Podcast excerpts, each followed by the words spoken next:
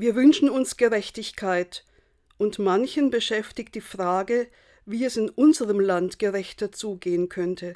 Frank-Walter Steinmeier sagte neulich, jeder, der sich um mehr kümmert als nur um sich selbst, baut mit an der Zukunft für alle. Wir leben ja miteinander und einer vom anderen. Wie baue ich an der Zukunft? Der Prophet Jesaja sagt: Jage nicht die, die mit dir leben, verstöre nicht, sondern schütze, vermindere die Ungerechtigkeit. Konkret heißt das, ich kann auch die Lust, mich durchzusetzen, sein lassen. Ich kann den ganzen Tross meiner Worte und viele Gedanken an das, was ich bräuchte, verlassen. Ich habe es nicht verdient, dass es mir gut geht, während andere leiden. Das Leben kann man sowieso nicht erkaufen.